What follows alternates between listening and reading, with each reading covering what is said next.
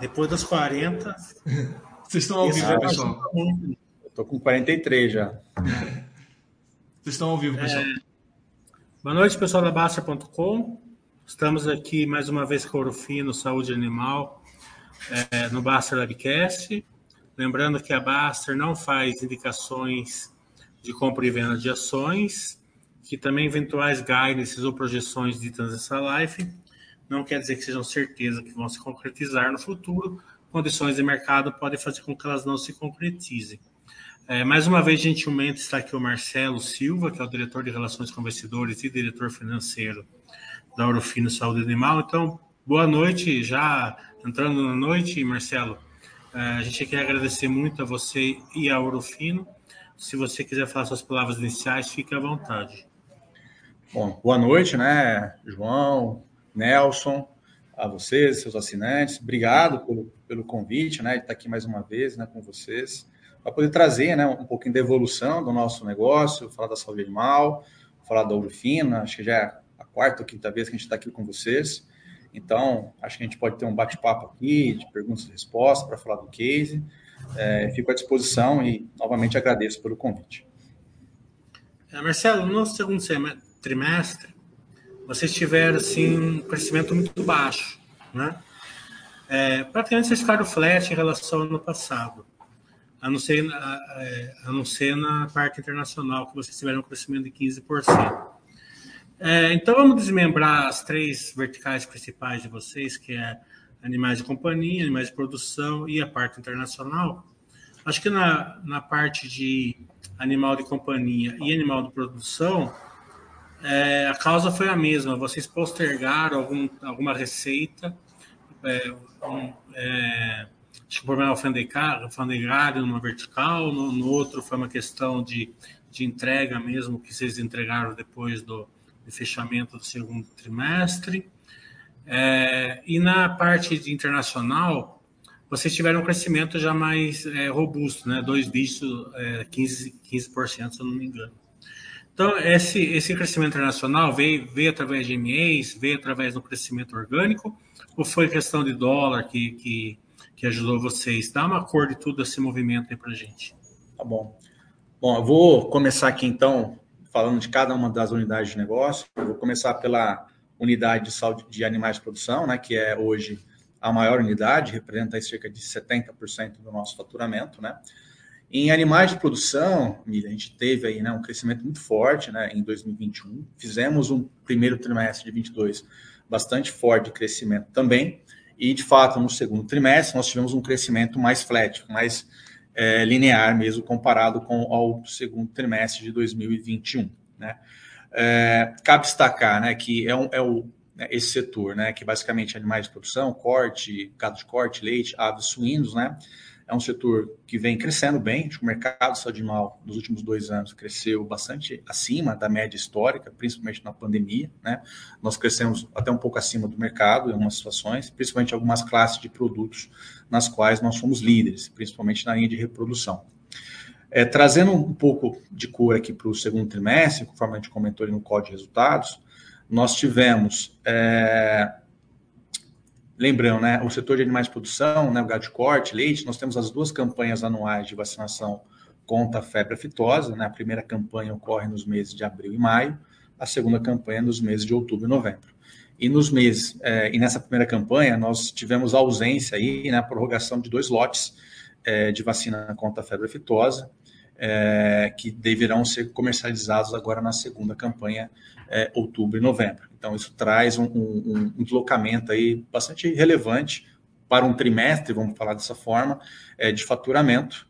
É, então, isso contribui para um menor crescimento da, de animais de produção.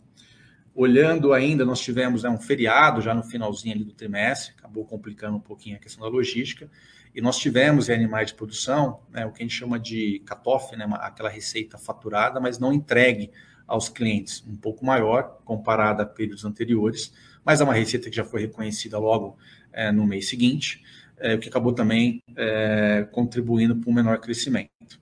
Mas o que nós comentamos ali né, no call, e acho que vale a pena reforçar aqui para os assinantes, é que essa unidade de negócio, né, que corresponde por 70% do nosso faturamento, está né, crescendo, ganhando margem bruta, né, que é muito, vai muito em linha aquele compromisso que nós comentamos aqui da companhia de repassar preço, né, e trabalhar numa estrutura bastante eficiente de, de despesa, né.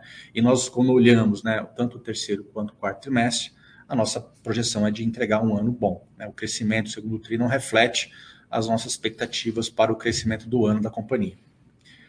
É, em animais de companhia, nós tivemos é, dois fatores. Né? Tivemos, nós temos um, um, produto, né, uma linha de produto que nós importamos é, da Coreia do Sul. O registro é nosso, mas é feito um parceiro lá na Coreia do Sul. E houve um atraso aí no desembaraço aduaneiro. É, é uma linha de kit diagnósticos. Então, assim, nós poderíamos ter performado aquilo que estava dentro do nosso budget se não tivesse esse atraso, desembaraço aduaneiro. E nós tivemos, né, o lançamento de uma linha de suplementos que estava previsto para lançar ainda no segundo tri, mas esse lançamento ocorreu, na verdade, no mês seguinte, ocorreu em agosto. Então, nós já entramos né, em agosto com o lançamento de uma linha de suplementos e retomamos normalmente ali a venda é, do kit diagnóstico. Então, animais de companhia também entra agora no terceiro trimestre, né, num outro momento de, de, de crescimento. Um ano também que é bem desafiador, né? Acho que vale a pena fazer esse parênteses, né? O mercado de animais de companhia cresceu muito forte, 20 para 21, né, e 21 para 22. Acho que muito pelo contexto que nós vivemos ali da pandemia, né? Vamos lembrar, né? Lockdown, né? Na, nas cidades, as pessoas não estavam indo trabalhar, ninguém estava viajando, indo a restaurante. Então, acho que os animais de companhia, reformar o banheiro, montar um escritório em casa, acho que eram as, as grandes fontes de, de passatempo, de lazer, né? Então, a gente viu naquele momento um aumento muito grande né, de cães e gatos nas, nas residências, é, casas, apartamentos. É, e agora, né, pós-pandemia, vamos dizer assim, as pessoas que voltam para uma vida um pouco mais normal, talvez seja a palavra mais adequada, elas voltam a trabalhar, então, ou seja, não tem mais o dia todo para ficar em casa né, com, com, com, o seu pet. Isso acaba pesando um pouco na decisão de, de, de ter um animal de companhia ou não. Elas voltam a viajar, é, aí para restaurante. Então, você tem ali uma, uma concorrência da renda, né, é, em relação a, a, lazer, né? Mas isso pode, isso traz um mercado de animais de companhia em 2022, acho que num crescimento mais normalizado, mas ainda na nossa visão, um crescimento bastante alto. Eu vejo esse mercado crescendo nos próximos anos aí, é pelo menos dois dígitos altos. É claro que é um mercado mais é, impactado pelas questões de consumo, né, de macroeconomia, como dívidas família, renda disponível, mas, assim, o movimento de humanização dos pets, né, que se acentuou na pandemia, ele é irreversível, na nossa visão. Isso está superado. E quem tem né, um animal de companhia, um cão, um gato, cuida da melhor forma possível, né? E não negligencia algumas coisas fundamentais como o medicamento. Né? A sanidade é fundamental para isso. Tem, óbvio, nutrição, mas é ninguém, ninguém, você não negligencia a sanidade do seu filho. Né? Se você vai ao médico, o médico prescreve medicamento, você vai na farmácia e compra. A gente vê que isso acontece da mesma forma também no mercado de animais de companhia. Então, é, ano mais desafiador para animais de companhia, mas com a perspectiva de crescimento forte, e Eurofino no terceiro e quarto trimestre voltando a crescer mais alinhado com o mercado, tá? E, e acima, evidentemente, do que foi o segundo trimestre. Em operações internacionais, aí falando exatamente nossas operações locais, México, Colômbia e para outros países, na verdade, nós tivemos crescimento em moeda local, tá? Principalmente ali é, na Colômbia, o dólar, na verdade, ele não ajudou, né? ele ficou um pouco abaixo quando a gente olha a média histórica do mesmo período do ano passado e abaixo também do nosso orçamento, mas o maior crescimento foi mesmo em moeda é, local né? mais forte na Colômbia, um pouco menos no México, mas também um pouco mais forte ali na exportação para outros países. Tá? É, o que a gente está enxergando né, o segundo, terceiro e quarto trimestre em relação às operações internacionais, ainda é um desafio maior na logística, tá? A logística continua complicada, não só a logística inbound, mas outbound também. E a companhia tem discutido da possibilidade, desde né, quando factível, né, de antecipar algumas, alguns embarques do quarto trimestre para o terceiro trimestre, Claro que isso depende né, de fazer sentido negocialmente, né? mas é, a expectativa de crescer dentro do ano é, de forma relevante nas operações internacionais, em linha com a nossa estratégia, mesmo num cenário de câmbio aí um pouco menos favorável. O câmbio está muito estável, bateu 5,40, agora está em 5,22, então, ou seja, é, estamos trabalhando aqui para ter crescimento né, é, é, forte nesses países, mas em moeda local. Continuar com animais de, companhia, vocês estão com uma linha de suprimentos novos, tá? É, e também vocês têm um EMEI novo Tulax, né? Qual a relevância desses dois em relação à receita que vocês têm, já que a margem de animais de companhia é muito acima da animais de produção, né? Acho que é 40 para 70, né? Então, você, é, ela vai dar uma relevância no resultado ou é um ME assim, mais periférico, assim, que acrescenta alguma, alguma é, algum volume, mas não, é, não fica expressivo dentro do, do todo? Tá, um bom ponto. Eu só vou fazer só um, um, um parênteses aqui. O, o Tulax, né, que é uma tulotromicina, a, ela é de animais de produção, tá? Ela é para gado, né, e também para suinocultura. Mas eu já falo dela daqui a pouquinho, né? A suplementos, é, suplementação animal em animais de companhia, como você colocou, é bastante importante para o fino, né? A gente vem conversando com os investidores, né, com vocês, que a gente é, olha muito para mercados adjacentes dentro do mercado de animais de companhia, que ainda são mercados ainda talvez não tão relevantes, tão grandes, mas mercados com alto potencial de crescimento, que estão muito conectados com esse conceito de saúde e bem-estar animal. É, e a suplementação, muitas vezes, entra como complemento do próprio tratamento é, terapêutico. Então, a linha que nós lançamos né, de suplementos, né, e ainda virão outros né, ao longo do ano e no próximo, está muito alinhada a esse conceito. Né? Inclusive, só quem já teve a oportunidade de comprar o nosso produto vai ver que ele tem um, um apelo de medicamento. Né? Ele tem ali uma, é, não é uma questão só muito genérica, né? É, ele traz ali, é, puxa, é para apoiar para o cachorro com um problema de cardio. Então, assim, ele traz de fato essa, essa, esse conceito de trazer mais qualidade de vida para o animal, né? Para que ele tenha uma longevidade maior e evidente com qualidade de vida. Então, é importante. A margem de um suplemento, ele não é exatamente a margem de um medicamento ou de um comprimido, né? Onde eu compro é, quilo e vendo miligramas, mas ainda é uma margem bastante importante. Tá? A margem de animais de companhia tem razão, ela fica ali na casa é, dos 70%. Né? Suplementação ainda não é algo tão expressivo, começamos agora, né? mas é um segmento que tende a ganhar relevância né? dentro da unidade de animais de companhia é, nos próximos anos. Né? E animais de produção, esse lançamento que nós fizemos da, da tulatromicina, Tulax, é bastante importante, é um antimicrobiano injetável, né? E nós vamos tinha uma única empresa né, no Brasil que vendia esse produto. É, agora tem essa empresa, uma outra, e a Ouro Fino, né? Então, são três empresas comercializando um produto que tem bastante expressividade e uma margem boa, tá? É, João, comparado aí, está bem alinhado aí com a nossa margem. Animais de produção, a margem está um pouco maior, tá? Vale uma margem na casa aí de 50%, 49%, 50%, tá? É, alguns produtos um pouco menor, mas na média, podemos falar de uma margem de animais de produção na casa de 50%.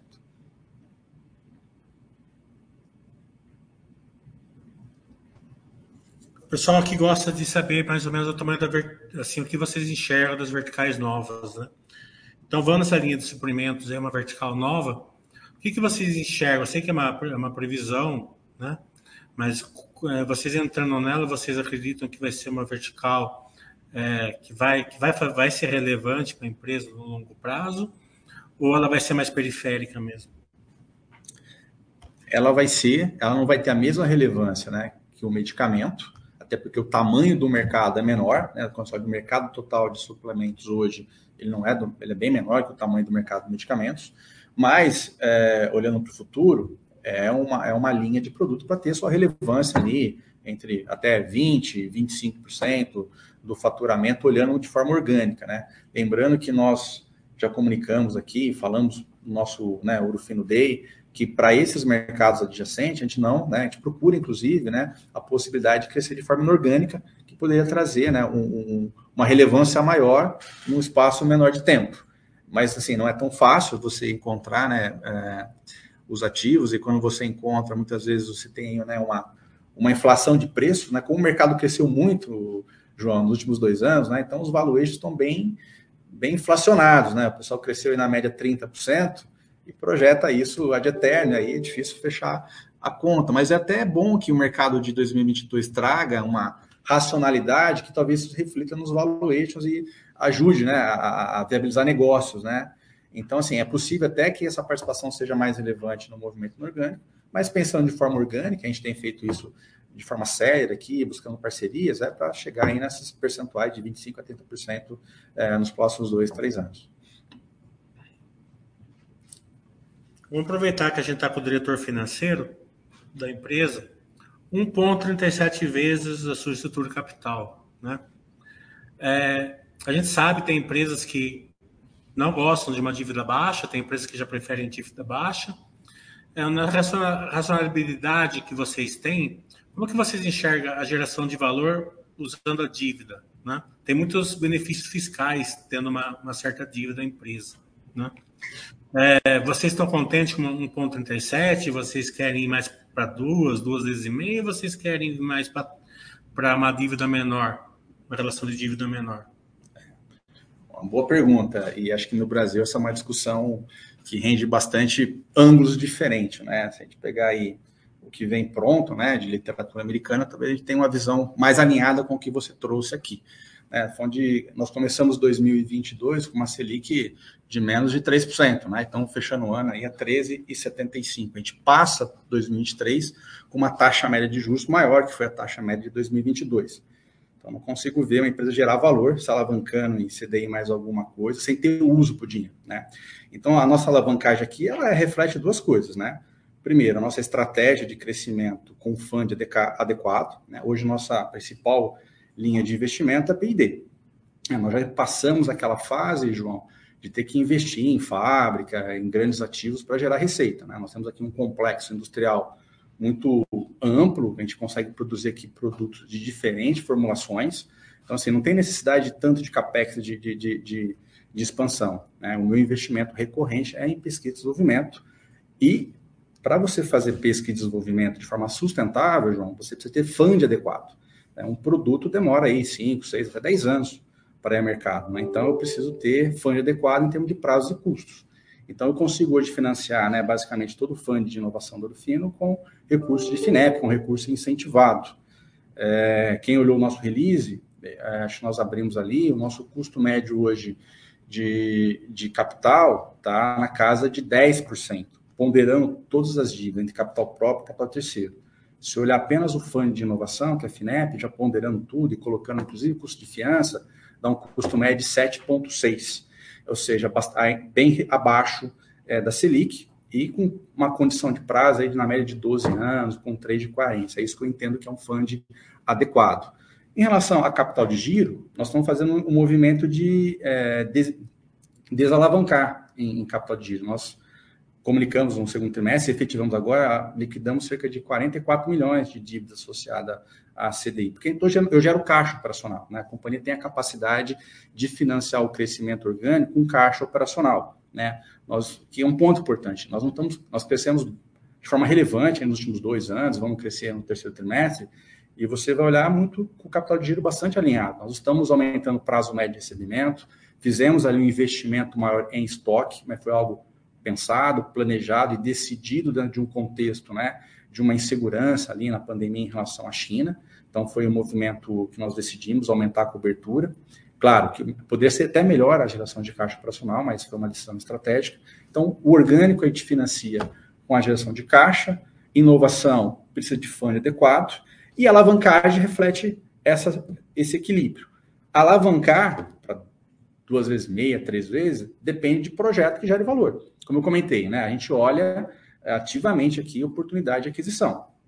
É, mesmo num cenário de, de custo de capital menos favorável, que nós estamos vendo agora, se gerar valor, né, se, se, se o ativo tiver um, né, um ROI maior que esse custo de dívida, a gente está avaliando ativamente. É isso que faria a empresa se alavancar mais. É, achar um projeto que remunere aí o capital dos acionistas. Sem, essa, sem esse, investimento, é, a gente não vê necessidade de mudar a estrutura de capital da companhia. Ah, então vocês poderiam distribuir dividendo. É, por outro lado, aí eu perco capacidade de crescimento caso haja uma oportunidade de crescer de forma inorgânica. Acho que nada é por acaso, né? Tem, tem empresa pobre de acionista rico, né? Aqui não é bem essa história, né? Os acionistas reinvestem né, o lucro da companhia visando o crescimento. É, então, é, é usar a estrutura de capital para gerar valor. Hoje eu entendo que a gente gera valor é, quando eu consigo financiar aí, é, o crescimento estratégico da empresa a quase 4 pontos percentuais abaixo da taxa básica de juros da companhia, do, né, do Brasil.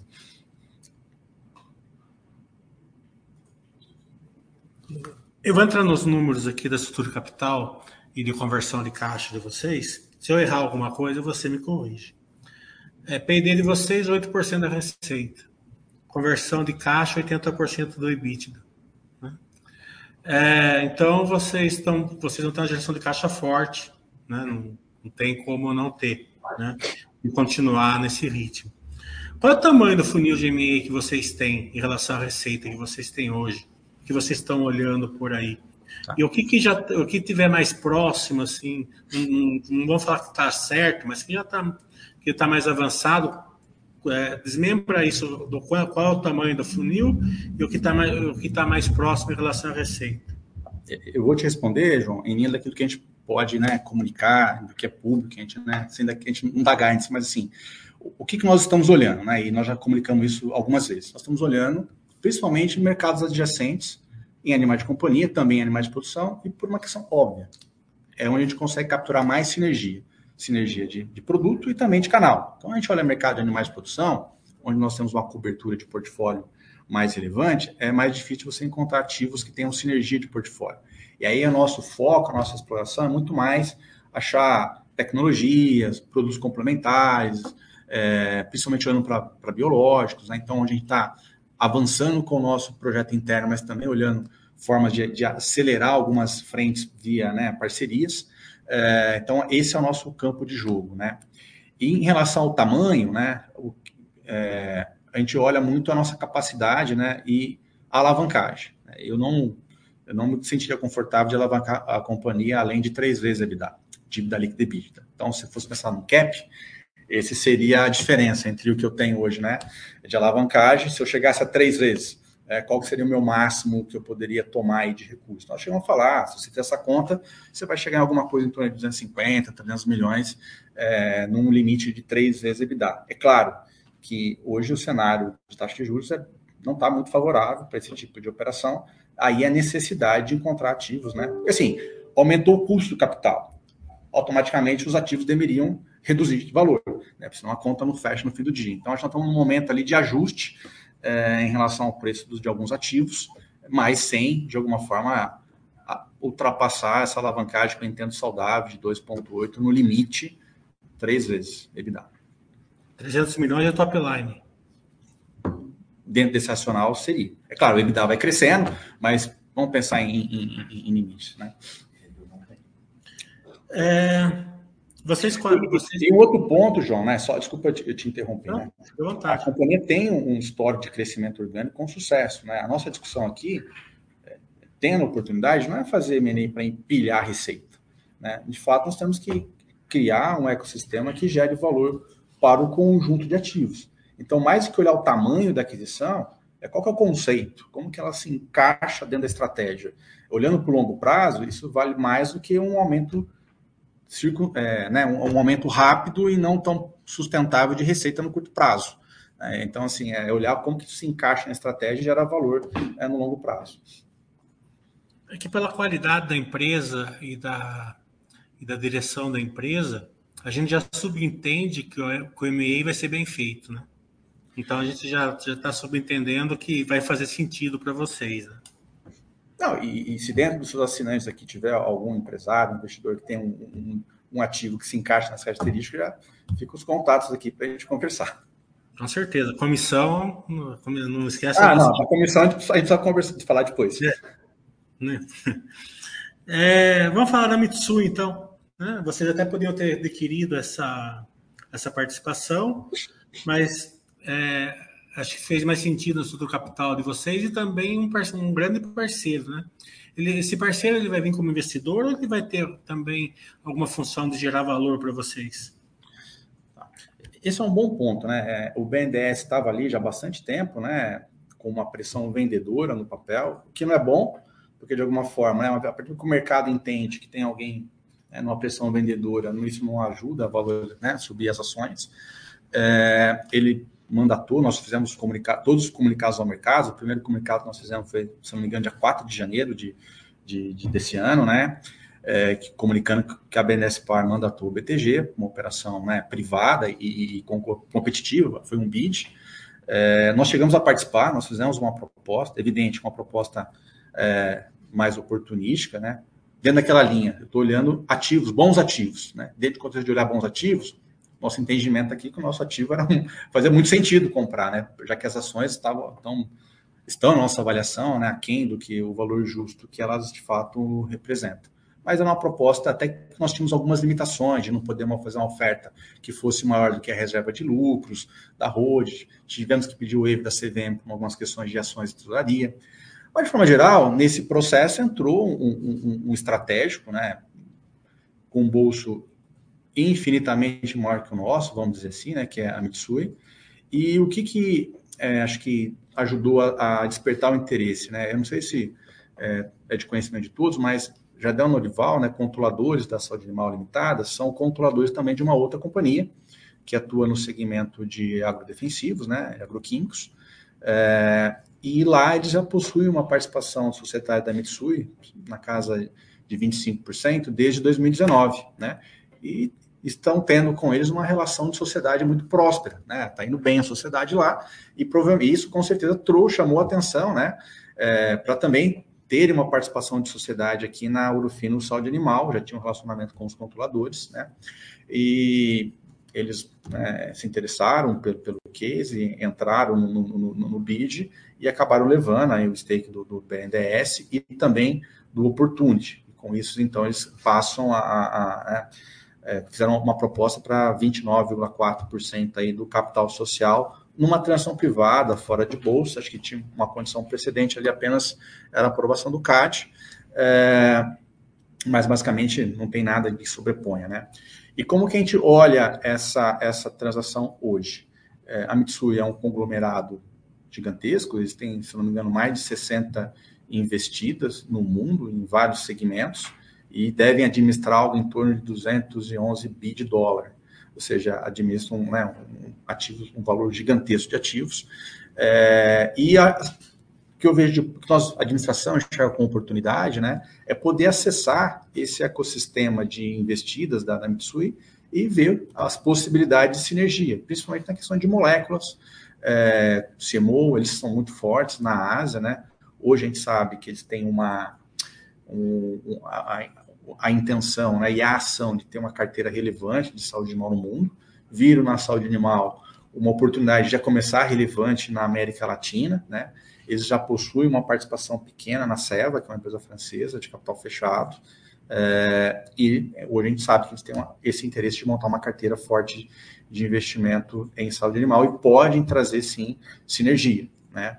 É, a gente olha, né, mais, começamos a olhar mais recentemente, né, ainda muito exploratório, tá? Não é nada que vai acontecer amanhã, mas o mercado asiático, né? A gente vê o mercado asiático crescendo com bons olhos, principalmente a nossa agricultura, a parte de vacinas, eles estão ali, né, do lado, tem é, é, mais fácil acessar um mercado como esse com um parceiro do que sozinho. Então a gente vê com bons olhos essa essa parceria, é, essa sociedade, é, apesar que não foi uma operação primária, não entrou dinheiro novo na companhia, foi uma transação fora de bolsa, né, um sócio vendendo para o outro, mas nossa função aqui é fazer essa transição da forma mais é, tranquila e que gere valor para a companhia, até porque, como comentei, né, o exemplo que nós temos na outra empresa controlada pelo Jardel Norival, a relação é muito próspera né, e está indo muito bem. Então a gente espera ter esse mesmo relacionamento aqui e buscar sinergia de produto, de portfólio e de acesso é, com a Mitsui.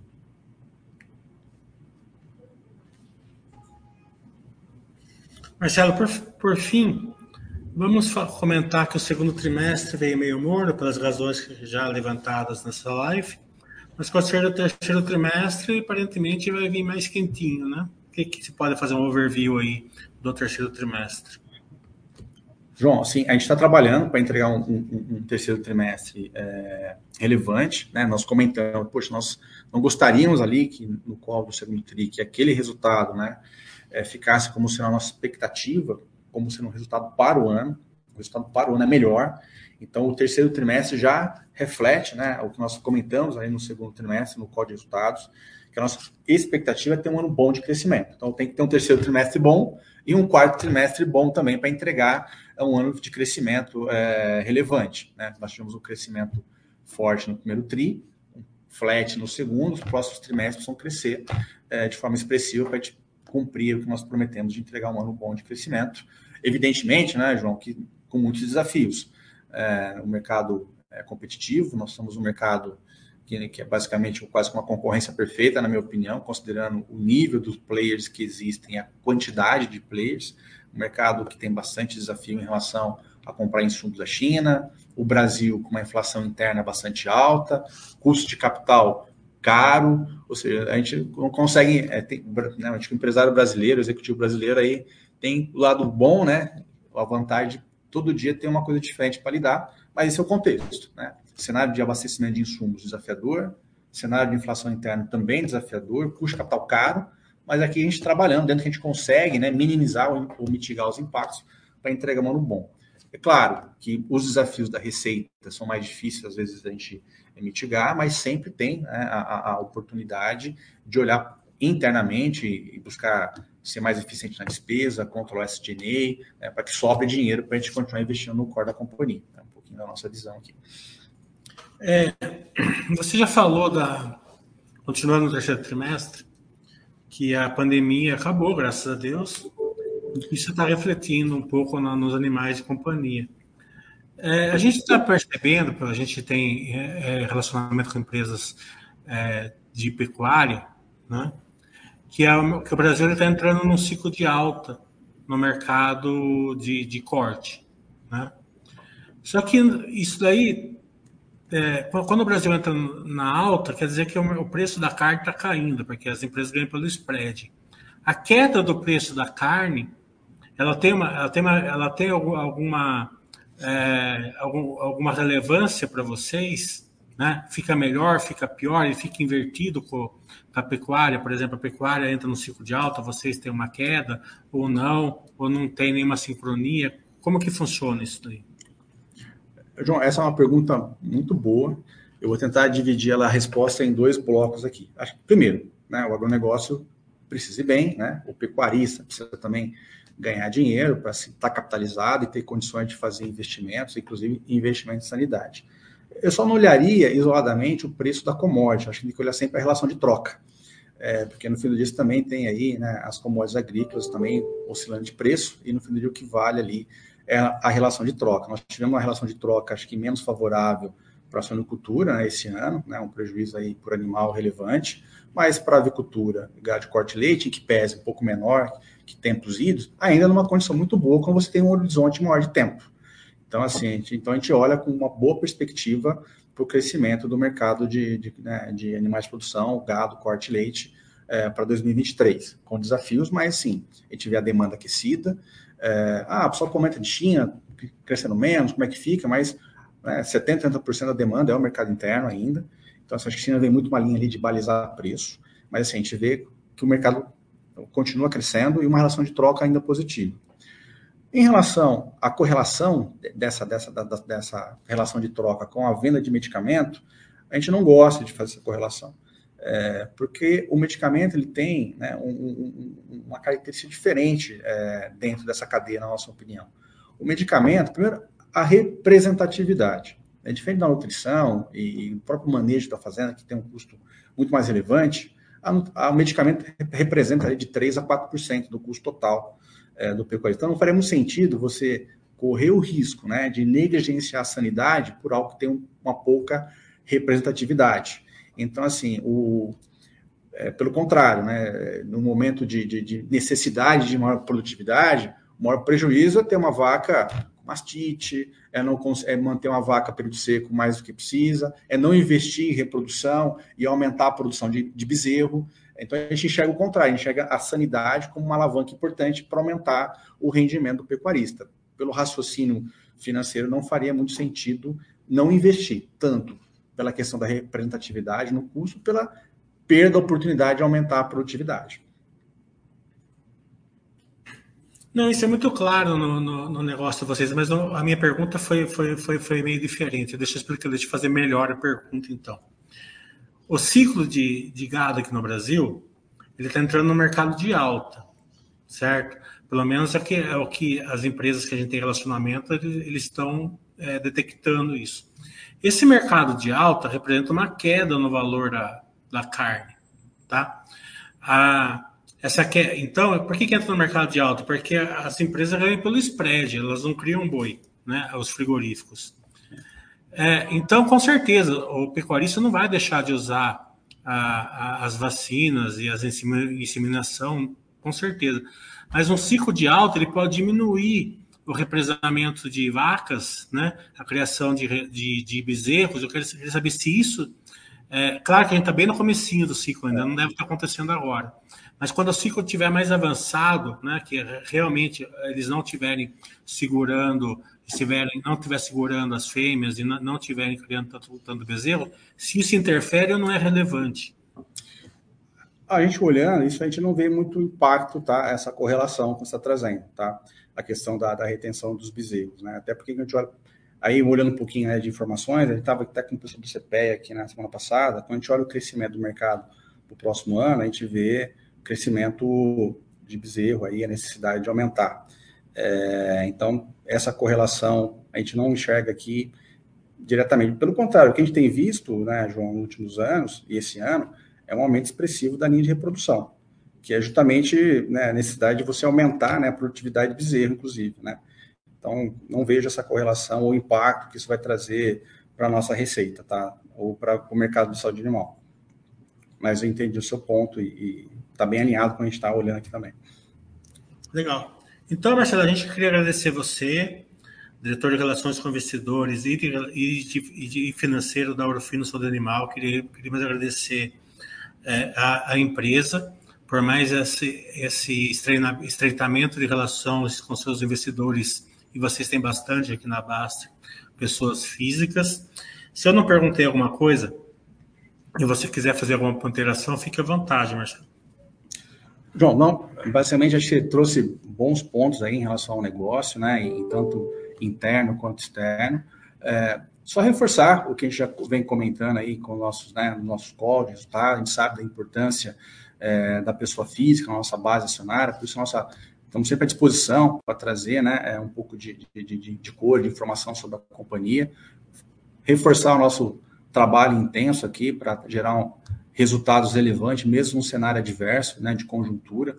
É, o nosso negócio é resiliente, o agro é resiliente, né, e a gente tem a oportunidade de usar essa resiliência a nosso favor, né, mexendo nas alavancas certas. Acho que a gente consegue trabalhar na alavanca de custo de capital, como você colocou, olhar a alavanca de, né, de, de eficiência operacional é, e dedicar todos os esforços que nós temos aí para fazer também os investimentos necessários em time comercial, em geração de demanda, que é muito importante para fazer o nosso faturamento. Então, esse é o compromisso da companhia. E se você, seus assinantes, tiverem alguma dúvida, quiserem entrar algum contato para entender algum ponto que não tenha ficado claro, né, tem o nosso contato do RI, né, o Bruno e o time aqui vai ter um prazer enorme aí de atendê-los e tirar todas as dúvidas. A gente postou aqui o, o, o site de vocês, mas, você, mas se você quiser falar o e-mail para as pessoas entrarem em contato. E é, também deixar um, um abraço para o Bruno.